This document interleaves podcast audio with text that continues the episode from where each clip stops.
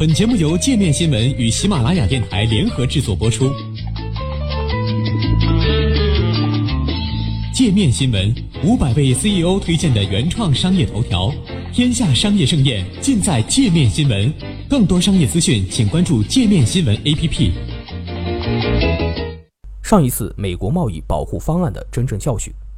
作者朱明奇是荣鼎咨询宏观经济政策研究员，文章仅代表个人观点。历史的经验显示，对于美国这样的经济体来说，贸易战本身并不足以引发经济危机，但是贸易保护主义和经济周期的叠加却会使贸易保护主义者最终付出代价。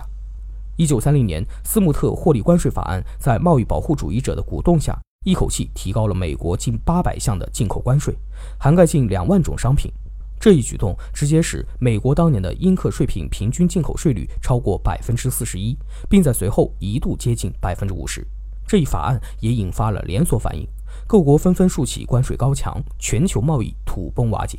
更重要的是，这项贸易保护政策和著名的经济大萧条在时间上重合，以至于不少评论此后一直将斯穆特获利法案视为引发大萧条乃至其后世界大战的罪魁祸首之一。在贸易保护主义卷土重来的今天，许多以史为鉴的警告都试图引用1930年的这一教训来说明贸易战的潜在危险。然而，这样的草率论断往往掩盖了贸易战的真正教训。贸易保护的政治代价需要通过经济周期才能够充分反映。预测贸易政策的风向必须考虑到其背后的经济周期因素。贸易保护主义真的导致了大萧条吗？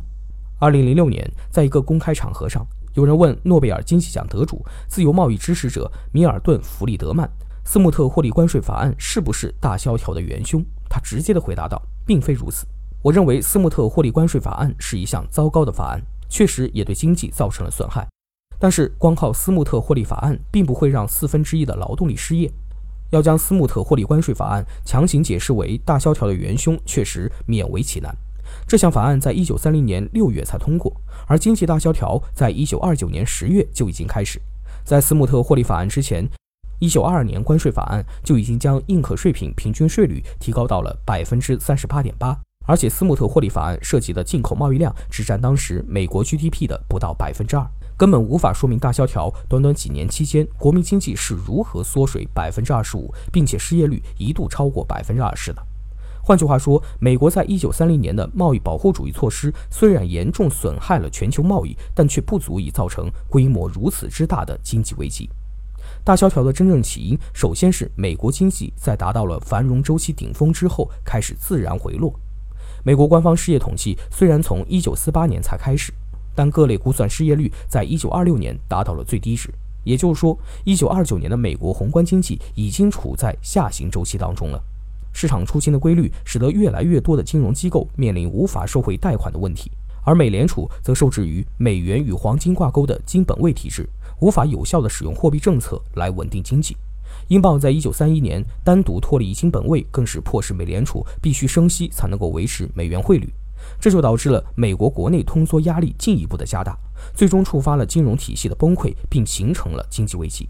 历史的吊诡之处在于，虽然穆斯特获利本身不足以引发大萧条，但在美国社会和媒体的公共记忆中，斯穆特获利和经济危机是密不可分的。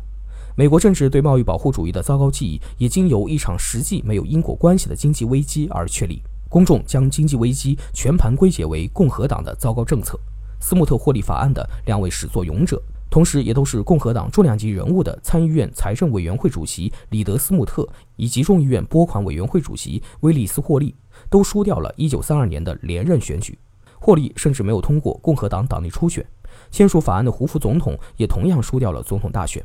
这说明，要判断贸易保护主义的走向，政治经济的联合分析至关重要。在繁荣周期中，经济的总体景气往往能够掩盖一些糟糕的政策。当就业充分、股市繁荣、生产扩张时，消费者往往不容易注意到提高关税对自身利益的损害。而一旦经济进入下行周期，那些之前可以忍受的成本就会形成政治上的压力，导致政策和政治上的重新评估。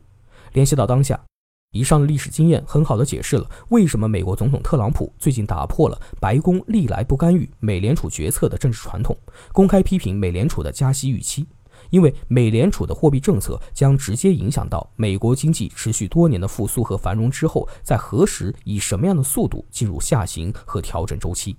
特朗普或许只是刚刚意识到，国内的经济周期将会决定他的贸易保护主义政策可以维持多久。